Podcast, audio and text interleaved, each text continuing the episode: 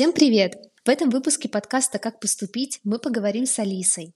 Алиса получила стипендию ДАД и поступила на вторую магистратуру в Германии. Алиса, привет! Всем привет! Алиса, расскажи, пожалуйста, немножко о себе вообще. Откуда ты родом?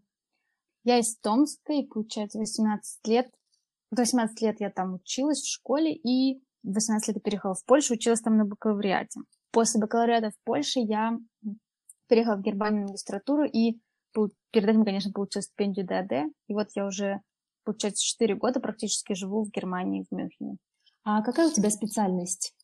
Сначала, то есть моя такая история, она очень запутанная со специальностями, потому что изначально, когда я поступала, я поступила на издательское дело, но всегда хотела заниматься больше лингвистикой или языкознанием. И вот в Германии я уже поступила на магистратуру по лингвистике. И сейчас я обучаюсь на второй магистратуре по социологии. Получается, у тебя какой был первый язык, который ты изучала? Первый язык я изучала немецкий. У нас у меня была школа с углубленным изучением немецкого языка. И вот у нас с первого класса был только немецкий, потом только уже английский был в пятом классе, но он был не очень хороший, то есть у нас был не очень преподаватели. Точнее, они, наверное, были хорошие, но ничего не очень многому научили, в общем. Но немецкий был первый. Да, и в целом, когда ты маленький, особо тебе не хочется знать э, иностранный язык, лучше бы в русском разобраться и было бы достаточно, да. Так что с этой точки зрения малышей и детишек понимаю. Но интересно то, что у тебя первый был немецкий, mm-hmm. и вообще тебе он нравился изначально, когда ты уже чуть старше была, естественно, не когда тебе пять лет была, вот, ну, чуть старше, осознанно. Ну, кстати, мне вот кажется, что у нас в школе, то есть мне почему-то никогда не было какого-то отвращения типа, к языку или чтобы меня его заставляли учить. То есть, мне кажется, когда наоборот в 7 лет, мне казалось, что это типа такая нормальная, и что нужно было, вот надо было его учить. И я всегда с удовольствием делала. У нас была учительница в первом классе, которая нам постоянно объясняла на всяких игрушках. То есть мне казалось, это вообще какое-то супер классное развлечение изучать немецкий. И мне кажется, он так как-то очень быстро, точнее, из-за того, что я так рано его начала изучать, то у меня вообще не было никогда проблем, и мне он всегда нравился. Когда я поехала первый раз в Германию, то я после этого влюбилась и все слушала только на немецком, все песни, смотрела всякие сериалы, не сериалы, всякие программы по телевизору, и мне очень сильно нравилось, как он звучит. Прям это была, мне кажется, любовь, ну, не с первого раза, так с какого-то... Десятого класса точно, я уже точно поняла, что прям мой самый любимый язык, наверное, на, на планете, немецкий. И я тебя очень хорошо в этом понимаю, потому что я сама со школы учила не углубленно, но mm-hmm. как первый язык немецкий. И я помню, когда в 2007 и 2000, до 2010 года, когда группы типа Tokyo Hotel и Cinema Bizarre они были такие популярные, и я всем говорила, боже, я знаю немецкий язык, я могу переводить э, все песни этих групп, поэтому, да, это был такой очень-очень крутой плюс. Мы тоже часто спрашивали, подружки, которые не знали немецкого, что там значит в этой песне написано. Я как бы да. на самом деле не знала еще язык на таком уровне, что прям все переводить, но мне, мне очень было приятно, что меня спрашивают, конечно. Да, конечно. А, ну, поэтому здесь как бы не стоит вопрос, почему Германия, потому что немецкий был твоим первым языком, ну и, в принципе, тяга к Германии пошла именно из любви к, язык, к языку, как я поняла. Да, да, да. Расскажи, как ты узнала о стипендии ДАД? На самом деле, Э, я не знаю, конечно, можно ли это говорить, но когда я вот уже заполняла, ну, вот отвечала на вопросы в интервью, я все я пыталась вспомнить все это, как все это произошло. И потому что мне, если честно, уже память подводит немножечко, я забываю некоторые моменты. И проблема была в том, что мне кажется, что я никогда ни о чем специально не узнавала. То есть я училась в школе, в восьмом классе нам предложили, вот есть такая возможность сдавать тест ТСД, типа Deutsch als Fremdsprache. И и он нам, нам сказали, бесплатно можете сдавать. То есть нам никто даже сильно не рассказывал, какие преимущества будет этот тест давать. Нам просто сказали, вы можете его получить бесплатно. И мы все такие, да, конечно, бесплатно, давайте, почему бы не получить бесплатно. Но нам нужно было как бы 4 года ходить дополнительно еще на немецкий. То есть у меня там в 11 классе было 8 часов немецкого в неделю. То есть было настолько как бы много его. Я, получается, сдала этот тест, то есть этот сертификат как бы дал мне в будущем возможность вообще поступать в Германию. Хотя как бы в этот момент, когда я его сдавала, у меня не было такого плана. И точно так же, мне кажется, стипендия ДЭДа. То есть я узнала о ней когда-то, когда просто разговаривала там с подругами, которые говорили, вот я поехала в летнюю школу, и они говорят, вот у меня стипендия ДЭД, и мне казалось, что стипендия ДЭД это единственная возможная стипендия.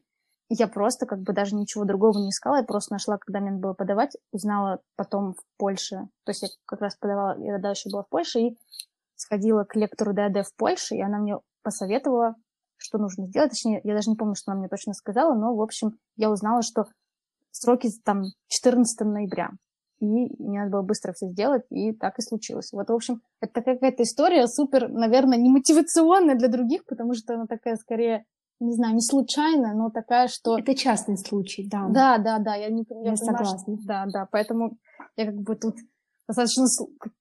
Я хочу как-то рассказать, смотивировать всех, но понимаю, что в моем случае это все как бы было таким естественным процессом. То есть у меня уже были возможности, и я потом просто искала, как их применить. Точнее, я уже знала немецкий, я уже знала, что мне надо делать примерно, я просто искала, куда я могу куда я могу подавать с теми знаниями, которые у меня уже есть. Вот так вот. Хорошо. А по поводу сбора документов, в угу. целом а, волнения и подготовки? Для меня самым сложным было, наверное, определиться с направлением учебы, с, с учебы, с университетом, именно заполнять вот эти большие анкеты, потому что для, э, для того, чтобы подавать на стипендию, нужно заполнять очень большие формуляры, и нужно прямо очень серьезно описывать, как выглядит программа, какие там нужно посещать курсы, сколько это будет длиться, прям все очень детально описывать. И вот это, если ты еще не знаешь, куда ты хочешь поступать, то это, конечно, требует времени сначала действительно определиться, что вот эта программа действительно... Это действительно та программа, на которую ты захочешь поступать и через год, потому что потом впоследствии у меня была такая проблема, что я думала, что, может быть, все-таки поехать в другой университет. Я потом прочитала, что в правилах как бы ты можешь поменять университет и специальность, если ты уже получил стипендию, только в очень особом случае. То есть у меня не было особой причины, потом как бы все равно я уже решила не менять, но, в принципе, нужно как бы понимать, что с этим решением тебе предстоит еще там быть да. э, несколько лет потом. Мы знаем, что одним из самых важных документов на подачу на стипендию ДАД является мотивационное письмо. Что такого ты написала и что бы ты посоветовал написать всем ребятам, кто собирается подавать на эту стипендию? Я думаю, что мое письмо было интересным. По крайней мере, у меня есть такое ощущение, что я просто очень честно рассказывала о своих планах и о том, как, как я хочу применять знания, которые уже у меня есть, и то, что я была очень мотивирована там оставаться в университете, что я хотела... То есть у меня был какой-то план на жизнь и после как бы вот пребывания в Германии я как-то очень, мне, мне кажется, я очень логично рассказала историю своей жизни и как бы вписала туда, почему пребывание в Германии будет для меня, для меня настолько важно. Вот это вот рефлективность, какое-то логичное понимание, чего я хочу в тот момент. Мне кажется, это помогло мне больше всего. Э, но также вот тоже там думала еще об этом вопросе, я подумала, что там есть такой пункт, контактировали ли вы с э, координаторами программ и там нужно отметить и вписать, и даже сказать, с кем вы контактировали. И вот и я тогда каким-то образом, то есть я написала уже координатору той программы, на которую я хотела больше всего, и он мне даже выставил определенное заявление о том, что вот если я получу стипендию, то в университет я тоже поступлю. И вот эту бумагу я тоже приложила, и мне кажется, она тоже сыграла достаточную роль. Вот, я думаю, что ее совет... И советую всем ее каким-то образом получить. На самом деле это просто не, то чтобы просто, но в некоторых случаях это работает, потому что в Германии же есть такие специальности, на которых нужны вступительные экзамены или какие-то особые проходные баллы, а есть специальности, на которые не нужны. У меня была такая специальность, на которой не нужно было никакие вступительные экзамены, никаких дополнительных баллов или ничего. И он мне смог уже в ноябре, координатор смог мне уже в ноябре выдать такую бумагу. И поэтому я смогла, смогла приложить к документам. И мне кажется, что это тоже повлияло на выбор потому что они уже знали, что я, в принципе, ничего не стоит э, на пути. И, ну, вот. Получается, что ты сконтактировала с координатором программы до того, как открылась стипендия. Да, да, да, да. Я написала, то есть, получается, как бы сама подача в университет документов была уже потом 15 июля. И я написала, получается, где-то в конце октября. То есть я спросила, и все это получилось тоже очень быстро. И, то есть мой координатор, он ответил мне очень быстро, и, то есть, и ему удалось получить там определенную печать, и, и он потом мне это отправил, то есть все вышло как-то очень удачно, то есть, да, то есть, получается, это было в октябре, то есть еще до того, как вообще еще за целый год до того, как я собиралась как бы в университет документы подавать. Интересно, спасибо за такой совет. А был ли у тебя интервью? Ты имеешь в виду для стипендии ДД? Да. Вот проходную, как, да. То есть, получается, 14 ноября был окончание подачи документов. Я все отправила по почте. И я помню, что отправляла еще 14 ноября. Прям я очень переживала, можно ли, то есть, что будет считаться дедлайном. То есть, когда документы придут, или вот этот штамп на почте. И, в общем, оказалось, что все-таки штамп на почте. Я помню, там за 20 минут я отправляла, до конца дня я отправляла эти документы, потому что, потому что там очень долго работает система, которая выгружает документы. Я даже этого не предполагала. И я 6 часов ждала, чтобы документы все загрузились в один PDF-файл. И, то есть, в общем, это тоже очень много времени занимало. Поэтому вот еще совет. Лучше заранее, конечно, все документы загружать в портал.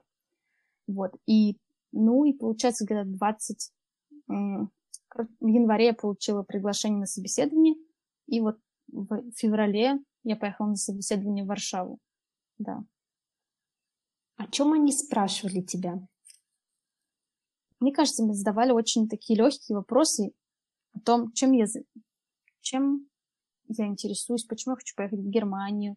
То есть прям такие вопросы, на которые, наверное, каждый человек знает ответы. То есть это не были какие-то вопросы сложные или какие-то заставляющие, то есть какой-то какие-то, которые еще выискивают подводные камни, то есть это были обычные вопросы. Я помню, что задавали вопросы, поеду ли я учиться в Германию без стипендии. И мне кажется, это, кстати, очень интересный вопрос. Я думаю, что здесь нет какого-то правильного ответа. Мне кажется, что я сказала, что я не поеду, но я точно не помню, что я ответила, но в итоге все закончилось хорошо, поэтому я думаю, что я хорошо просто объяснила как бы мой, мой выбор. Кстати говоря о стипендии, а в целом тебе на что ее хватает? Ну, получается, мне платили... В тот момент было 850 евро стипендии. Мне хватало, в принципе, на все, потому что, несмотря на то, что я живу в Мюнхене, мне хватало на все, потому что мне доплачивали 100 евро за то, что Мюнхен дорогой город, и здесь достаточно сложно найти жилье. И оно всегда дорогое, поэтому мне платили. Была такая возможность подать заявление о том, что мне нужны дополнительные деньги, и можно было получать как субсидии. Вот, и получается, мне как раз хватало платить, мне как раз хватало на то, чтобы платить за квартиру, то есть это было 500 евро, и вот у меня оставалось 400 евро на еду, и мне, в принципе, хватало, так как я еще часто ездила между городами, и поэтому, в принципе, хватало. Конечно, ничего копить невозможно было, но на еду мне всегда хватало и на все такие прям важные вещи. Получается, заявление на дополнительные субсидии ты подавала в ДАД? Да, то есть потом, когда ты уже получаешь стипендию, там открывается, открывается такая возможность, то есть в портале появляется такая возможность заполнения всяких разных документов, и ты можешь, например, получить дополнительные деньги, если ты э, приезжаешь жить с семьей, или если у тебя есть дети, или если тебе нужно, если ты живешь в слишком дорогом городе. То есть там очень большой список этих городов, на самом деле, там Мюнхен, Берлин, все большие города. И потом я, я предоставляла договор, и там говорила, что вот я плачу 500 евро, и то есть это была очень большая часть моей стипендии, поэтому они мне доплачивали деньги. То есть мне кажется, это могут получить все, кто действительно слишком много платит за квартиру и Хорошо. Алиса, а расскажи, почему ты решила поступить на вторую магистратуру? Я, получается, закончила магистратуру в 2019 году, в августе. Я очень быстро ее закончила, что не свойственно, на самом деле, немецким студентам. В Германии принято, что... Точнее, это не то, чтобы такой закон, и это принято просто среди студентов, что ты можешь учиться, в принципе, достаточно долго, и если... В общем, ты можешь учиться сколько угодно семестров. То есть, ну, то есть не, не сколько угодно, а где-то примерно 10, Хотя, как бы написано во всех правилах, что ты можешь учиться 6. И получается, а я, получается, по своей старой русской традиции решила, что я очень быстро закончу университет и сделала это за 4 семестра. И потом встала перед выбором, что не знала, что мне делать. Точнее, я знала, что я хочу делать, но, к сожалению, наверное, то образование, которое получила, не отвечало тому, что я хотела делать, потому что я хотела пойти в, э, в аспирантуру и заниматься какими-то социологическими исследованиями более. И я всегда думала, что лингвистика и социология, они достаточно похожи. Точнее, так, это не так, это не совсем так есть, но, в принципе, я думала, что, наверное, с, моим, с моей магистратурой я смогу получить такое место. Но потом, когда я уже начала искать, я поняла, что очень мне не хватает новых знаний, поэтому после года раздумий я решила, что все-таки, наверное, пойду на магистратуру, потому что, во-первых, сейчас еще коронавирус, в принципе, учиться дальше и, и времени терять, и визу получить. Кстати, а как проходят лекции во время коронавируса? Есть ли у вас разделение, что 30% проходит в жизни, то есть в аудитории, и 70% проходит онлайн? Ну, у нас нет такого разделения, потому что сейчас в Германии каждый день ужесточают, наверное, локдаун. Это, ну, я не знаю, когда это все закончится, и университеты тоже сразу же закрыли, и больше о них не вспоминают. Мне кажется, очень удобно было их закрыть, потому что, в принципе, студенты могут учиться всегда онлайн но э, так получилось, что вот в первый, то есть в прошлом году в марте я, получается, тогда уже не училась, у меня не было никаких лекций, поэтому я точно не знаю, как все происходило с самого начала. Но вот когда я поступила уже и начала учиться, мне на самом деле очень удобно, потому что у нас, э, у нас все происходит онлайн, и есть лекции, например, которые преподаватель записывает, и ты можешь послушать их в любой момент, то есть это как видео. И мне это очень удобно, потому что иногда мне прям в 10 часов вечера я в любой момент себе могу послушать, когда мне захочется, и поставить на стоп, и записать. То есть мне так гораздо удобнее, чем действительно сидеть в большом зале, когда я отвлекаюсь на всех людей, смотрю по сторонам и не могу сосредоточиться. И получается, а семинар у нас проходит в Zoom, и тогда как бы мы обсуждаем уже всякие тексты и все такое. То есть преподаватели, мне кажется, уже ко второму семестру онлайн-обучения очень хорошо подготовились, по крайней мере, на моем факультете. И, конечно, есть куча людей, которые жалуются. И, в принципе, я понимаю, что если ты только начинаешь учебу, и тебе очень сильно хочется в такой социальной жизни, ты еще как бы никогда не был на магистратуре, то, наверное, это очень большая проблема, и тебе уже хочется поскорее пойти в университет. Но как, так как для меня все-таки я действительно пошла уже учиться, потому что мне было это интересно, эта тема интересна, и как, не то чтобы мне не нужна социальная жизнь, но я уже один раз прошла этот этап, поэтому, в принципе, мне очень комфортно, особенно то, что я могу совмещать с работой. И, конечно, было бы очень здорово познакомиться с моими, э, с моими Одногруппниками, да. Одногруппниками, спасибо большое. С моими одногруппниками вживую. Но мы, кстати, очень хорошо справляемся, потому что у нас есть такие группы, где мы вместе готовимся к экзамену в Zoom. В Zoom у нас всегда есть там модератор кто-то, кто говорит, кто сейчас разговаривает, и очень-очень классно проходит, проходит даже подготовка в Zoom. Поэтому, ну, я понимаю, что не все так в восторге, но мне нравится, в принципе. Я, в принципе, тоже за онлайн-лекции. Мне кажется, это удобно, потому что у всех разный режим. Допустим, мне было бы удобнее вечером их слушать, а не в 6 в 7 mm-hmm. утра, поэтому Конечно, такого не да, было. Да. А расскажи по поводу поиска работы. Тоже очень интересная часть, по поводу которой беспокоятся все наши клиенты. И а, как вообще проходил твой поиск работы? Э, ты имеешь в виду студенческой после или такой, магистратуры, как, да. как настоящий? Да, да, после получения образования.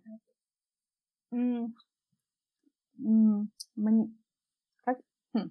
Я сейчас подумала, как лучше это рассказать, потому что мне кажется, что все-таки мой поиск, он немножечко, наверное, не то чтобы нетипичный, но у меня просто есть, точнее, у меня была определенная цель, и я искала э, работу только, которая бы отвечала этой цели. То есть я хотела поступать в аспирантуру, и еще так, чтобы мне платили за это деньги сразу, что я хотела, э, на, хотела позицию научного сотрудника.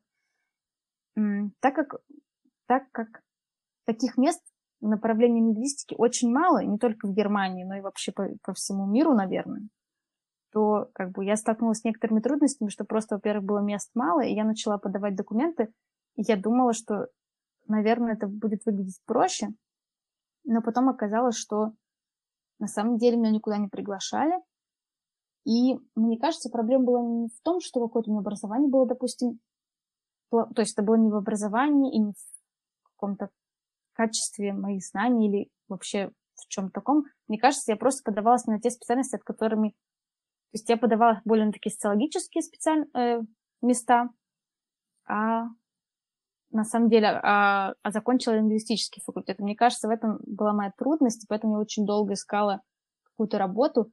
И потом, как я была, так как я была еще студентом, я решила, что я буду все-таки пока что работать студенческих основах, то есть я работаю младшим научным сотрудником сейчас, то есть это такие, я не знаю, э, знаешь ли ты, но в Германии всегда, когда ты работаешь, всегда, когда ты учишься, ты можешь работать как вот младший научный сотрудник или как working student, и ты, ты имеешь право работать до 20 часов в неделю и платить меньше налогов. Ну, то есть это такая работа, которая, в принципе, она такая... Тебя не сильно много ответственности, ты помогаешь просто другим сотрудникам в отделе. Вот я сейчас так делаю. И вот. И мне кажется, что... На самом деле, мне кажется, что в Германии достаточно легко найти работу.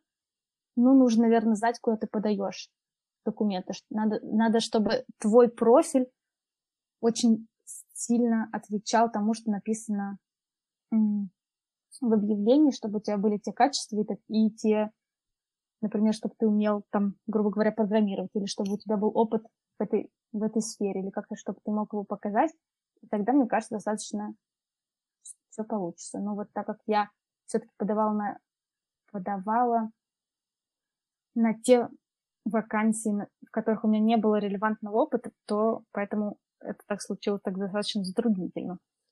Да, этот совет, он э, применим абсолютно ко всем вакансиям, то, что нужно адаптировать свое резюме обязательно под описание вакансии. И в твоем случае это также сработало, я думаю. Кстати, говоря о второй магистратуре, возникли ли у тебя какие-то проблемы при подаче на вторую магистратуру? Потому что это еще один вопрос, который наши клиенты всегда и вообще все ребята задают. А можно ли после одной магистратуры поступать на вторую? Расскажи немножко подробнее о процессе именно подачи. Ну, я больше всего переживала насчет визы, потому что, в принципе, в Германии ты можешь учиться сколько угодно, как я понимаю. То есть там есть какие-то небольшие всякие разные ограничения, но они, в принципе, не ограничивают тебя в том, что ты действительно можешь учиться, просто там возникают различные такие правовые ограничения, например, что если тебе будет там 28 или 26, тогда и ты еще до сих пор студент, или когда тебе будет 30, по-моему, я точно не знаю, потому что я еще с этим точно не сталкивалась, тебе нужно будет поменять потом страховку. То есть это такие вещи, которые просто нужно понимать, что они существуют, и просто вовремя на это обратить внимание. Вот, но в принципе ты можешь учиться сколько угодно, и это будет точно так же бесплатно. То есть только платишь в Германии определенный ну, семестровый, семестровый взнос, да, пусть да, будет да, так. Да. да, спасибо, спасибо большое. Э, да, взнос, и получается, в принципе, ты дальше обучаешься бесплатно, и я просто, я просто подала документы точно так же, как на первую магистратуру, то есть 15 до 15 июля. На эту магистратуру был вступительный экзамен. Я сдала вступительный экзамен, и все, и получается, я потом пришла в интернациональный офис, и там, как бы, в принципе, я уже даже... Я отправила туда документы, но, в принципе, они там даже уже были не нужны, потому что все эти документы там уже хранились.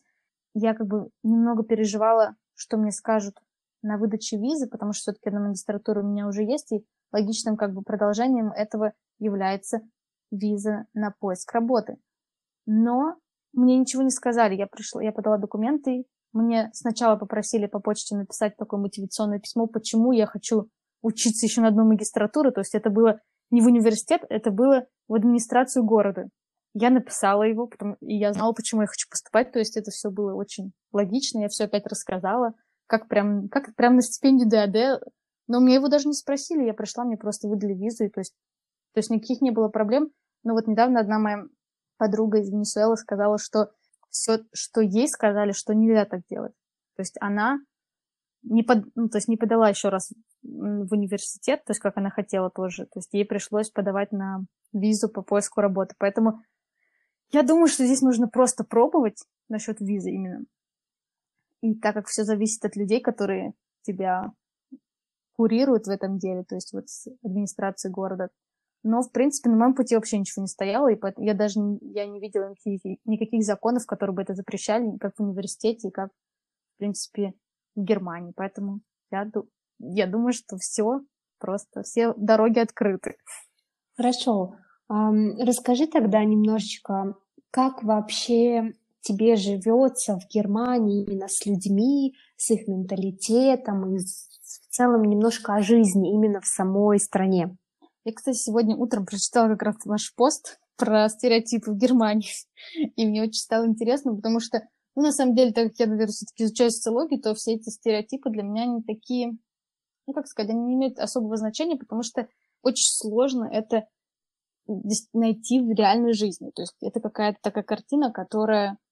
То есть это как бы обо всех, но ни о ком конкретно. И поэтому, конечно, в жизни я тоже там не встречала таких людей, которые там супер пунктуальные. Мне кажется, что... То есть мне в Германии всегда очень хорошо жилось. Здесь это очень... Мюнхен — это очень интернациональный город. И сама Германия, она очень, мне кажется, открыта к иностранцам. И это очень сильно влияет на то, как ты себя чувствуешь. Как раз, когда я приехала в 2017 году, мне кажется, тогда я прям почувствовала по сравнению с Польшей, что здесь прямо все то есть ты как бы можешь говорить на своем языке, ты можешь ходить в русский магазин, если тебе хочется. То есть такие мелочи, которые на самом деле ты, никак, ты там, наверное, никогда не заметишь, если ты никогда с этим не сталкивался. Но когда ты приезжаешь, ты можешь свободно пойти там в магазин и купить овсяное печенье, которое тебе хочется, или пельмени, это очень облегчает тебе жизнь. Вот, мне кажется, Германия в этом очень открытая какая-то страна, и люди все достаточно... То есть они на тебя не смотрят как на какого-то пришельца, какого-то пришельцы, они тебе просто, то есть они тебе говорят, да, откуда ты? Конечно, бывают всякие разные моменты, и бывают вещи, которые, как мне кажется, странно, например, какие-то вопросы задавать или что-то такое, но это как бы связано просто с тем, что люди, может быть, у них не было какого-то такого опыта, как у меня, и поэтому они, например, что-то там не так говорят, как мне бы это хотелось слышать. Но вот именно, мне кажется, люди очень такие, даже не знаю, вот я тоже э, читала сегодня, не, недавно встретилась какое-то видео на ТикТоке, там девушка рассказывала, о, типа, как в Германии, а, что в Германии возможно найти друзей, но мне на самом деле кажется, что это такая проблема, типа, когда ты переезжаешь, и просто ты встречаешь людей, у которого есть такой опыт, как у тебя, или нет. И когда есть немцы, которые очень много взаимодействуют с другой культурой, или которые ездили очень много в разные страны, то они точно так же тебя прекрасно понимают, как, не знаю, как и русские, которые точно так же много ездили. Потому... Они, мне кажется, очень открыты, и самое, самое большое, что мне, самое важное, что мне нравится в Германии, это какая-то их ответственность вообще за,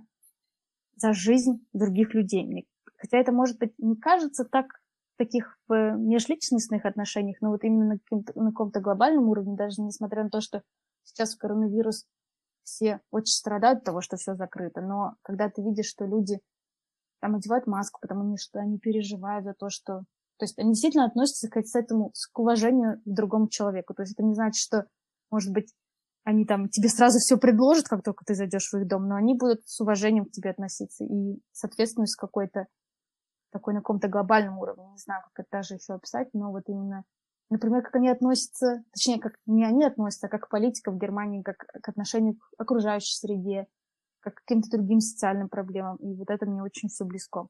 Да, и поэтому Германия это одно из самых-самых популярных направлений для обучения за границей, для жизни, для иммиграции. И твои слова это подтверждают. Алис, и в заключение нашей с тобой беседы, какие советы ты бы дала ребятам, кто хочет поступать в Германию и хотел бы учиться бесплатно? Ну и в данном случае подать документы на ДАД. Ну, я думаю, что надо действительно вовремя все узнать и просто попытаться без спешки собирать все документы, Э, ключ к успеху, что просто как бы контролировать ситуацию и знать, что вот сегодня мне нужно что-то собирать. То есть сначала нужно, нужно дать себе немножко времени, чтобы понять, что происходит. Потому что, конечно, когда человек только хочет уехать в Германию, у него появилась такая идея, то он не очень сильно разбирается, как это все действительно происходит, как выглядит общая ситуация, что нужно брать во внимание и, и прочие вещи. Поэтому, мне кажется, нужно просто запланировать гораздо больше времени. Мне кажется, вы тоже об этом очень часто пишете, что нужно, э, нужно как за год или за полгода начать собирать документы. И вот мне кажется, это тоже важно, чтобы понять, какие могут быть подводные камни. И, например, то, что вот подача документов на ДАД это в одно время, а подача в университет это другое, и понимать, какие, какие процессы происходят. То есть очень осознанно как подходить к подаче документов, быть честным с собой, понять, зачем это нужно, и как бы не, и не бояться делать ошибок, потому что если вам не понравится, то всегда можно сделать что-то другое. Спасибо большое, Алиса. Ребята, оставляйте оценки, оставляйте комментарии к нашему подкасту. Увидимся на следующей неделе. Всем пока!